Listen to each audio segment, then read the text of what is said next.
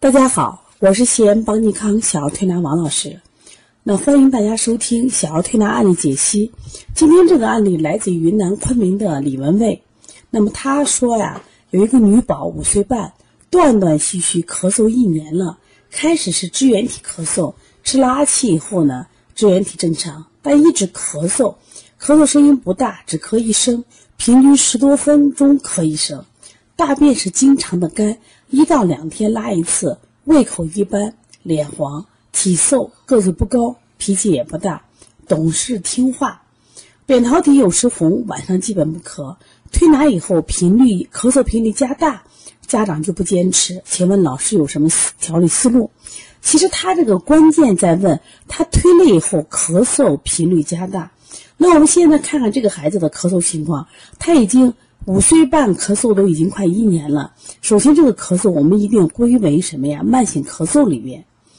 那么，他这个孩子有过支原体咳嗽，吃完阿奇以后，可能检查这个支原体正常了，但是咳嗽却一直没断。那么，因此这个咳嗽没断，应该和支原体就没有太多的关系。那我们更考虑，那么它属于慢性咳嗽的过敏性咳嗽，还是这个咳嗽变异哮喘，还是这个心因性咳嗽？还是胃食管反流咳嗽，因为这个案例没有给那么清楚啊。那么这个案例给到的情况是，嗯，大便经常是干的。那我们说大便经常干，首先是肯定这种情况是，我说肺的这个濡养不够，因为我们常说这个，呃，我们吃的饭啊变成水谷精微，最终呢是要靠肺来传达到四肢百骸、五脏六腑。所以说大便经常干，就大肠的这个濡养做的不够，而且这个孩子胃口也一般，你看。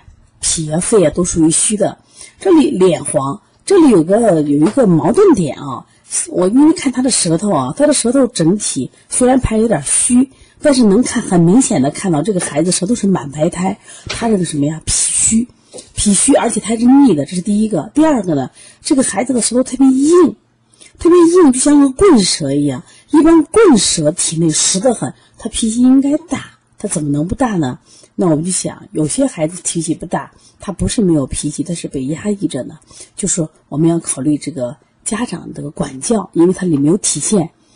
呃，他说到扁桃体有时红，晚上基本不咳，然后推拿以后咳嗽频率加大，因为他没有写到他用的什么思路，就是他用的这个手法没有写到，但是写了推拿以后咳嗽频率加大，那我就想啊，那咳嗽频率加大以后呢？关键问题是，如果这个孩子，那么比如说是虽然时间长了是虚症，但是就他现在的问题，他应该体内有淤积，有淤积就会化热。虽然是白苔，但它明显的是一个棍舌，所以说我觉得要解淤，要把他的气机打开。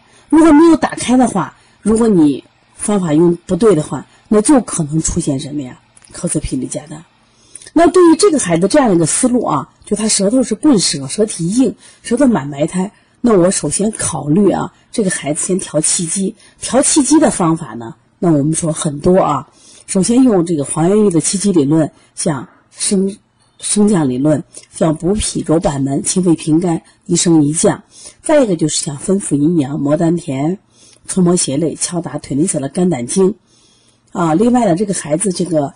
呃，舌头满白苔，那么因为他也没谈到这个孩子吃的多还是吃的不多，但至少这个孩子脾功能是非常弱的。那我们加强这个揉坤宫、揉艮宫，然后按揉足三里，然后可以用阵法来揉腹，阵法来镇腹，这样呢是让他的这个小肠的这种吸收功能会加强。